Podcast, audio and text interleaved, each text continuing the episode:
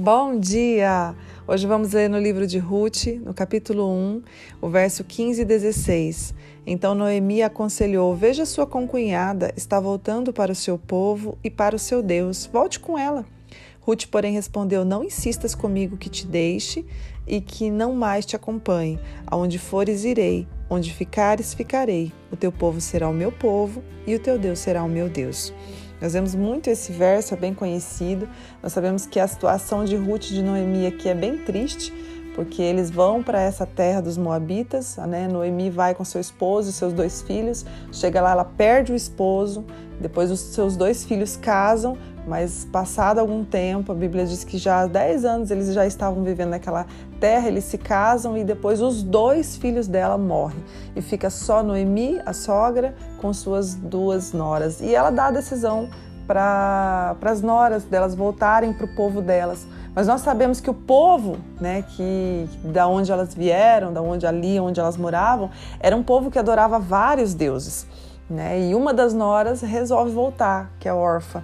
Mas Ruth fala: Não, eu vou com você, eu vou cuidar de você. O teu Deus será o meu Deus, o teu povo será o meu povo. Ruth ele toma uma decisão de cuidar da, da sogra, independente da situação. Né? Eu tenho certeza que naquele momento ela, Ruth, não sabia o que seria dela, né? qual seria, se isso seria algo bom para ela, se ela teria algum benefício, mas ela decide, por amor à sogra, por amor ao próximo, por princípios, né? O Deus que ela estava ali conhecendo, que ela conheceu através da vida da sogra, ela decide viver para aquele Deus, porque ela faz questão de dizer: o teu Deus será o meu Deus. Ela faz uma aliança ali com a sogra e elas saem dali e retornam para a cidade é, de Noemi, sabendo que lá já estavam em uma situação melhor, né, em questão da fome, e, e Ruth vai. Então Ruth abre mão da sua vontade, ela abre mão daquilo que ela pensava que seria bom para ela, ela abre mão da família,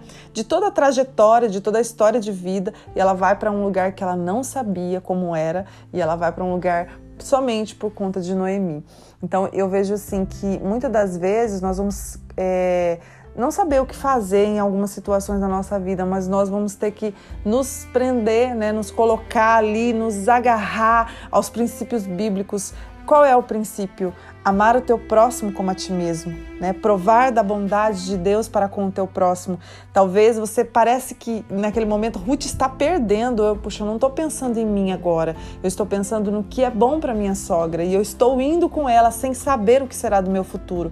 Mas lá na frente Ruth recebe a bondade do Senhor, porque nós sabemos que Ruth chega ali, né? Se casa com Boaz, que também era ali da família de Noemi e nós vemos ele tirando elas de uma situação de pobreza, né? Porque era um homem muito bem de situação, era um, um, de muitas propriedades. E nós vemos uma nova história sendo escrita na vida de Ruth e de Noemi, somente porque cumpriu um princípio. Então, vamos cumprir os princípios da palavra, vamos confiar na fidelidade do Senhor, não vamos viver segundo os nossos próprios interesses, né? Olhando para nós mesmos, aquilo que é bom para nós no momento, porque a palavra de Deus tem que ser a nossa bússola, a palavra de Deus tem que guiar as nossas atitudes e lá na frente nós vamos ter uma recompensa muito grande por ouvir a voz do Senhor, né? Aprender e andar com Ele, abrir mão da nossa vida, renunciar às nossas vontades. Talvez nesse momento você vai ter que renunciar a lugares que você vai, você vai ter que renunciar a pensamentos, você vai ter que renunciar a falas, amigos,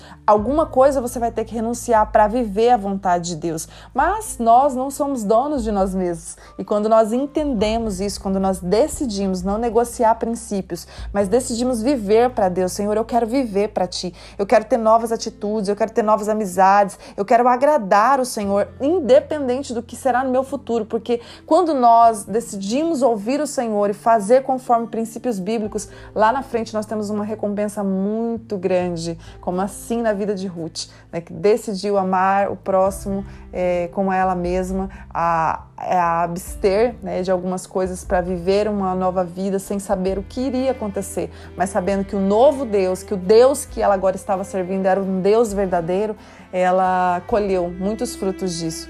Então, ao invés da gente reclamar da nossa situação, ao invés de nós falarmos ou de nós retrocedermos, olharmos para trás, vamos avançar para frente e fazer aquilo que a Bíblia nos manda. Ela é o nosso manual. Vamos ser sábios, né? Se tem alguma decisão que você precisa tomar, seja sábio e siga a palavra de Deus. Pai, nós oramos neste momento e nos rendemos a essa vida que o Senhor tem para nós. Pai, nós sabemos que todas as respostas que nós precisamos, Pai, elas estão ali na palavra de Deus. Como agir, como proceder, novas atitudes. Nos ajuda, Pai, a amar o nosso próximo como a nós mesmos e a amar o Senhor acima de todas as coisas. A buscar na tua palavra o que precisamos fazer, como precisamos agir, porque sabemos que lá na frente nós colheremos muitos frutos dessas decisões. Assim como o Senhor mudou a história e a vida de Ruth, Pai, mude a nossa vida toda todos os dias. Nos ajuda a ouvir a tua palavra, a ouvir e proceder conforme aquilo que o Senhor tem nos ensinado, segundo a tua palavra. Nós te agradecemos em nome de Jesus. Amém. Deus te abençoe.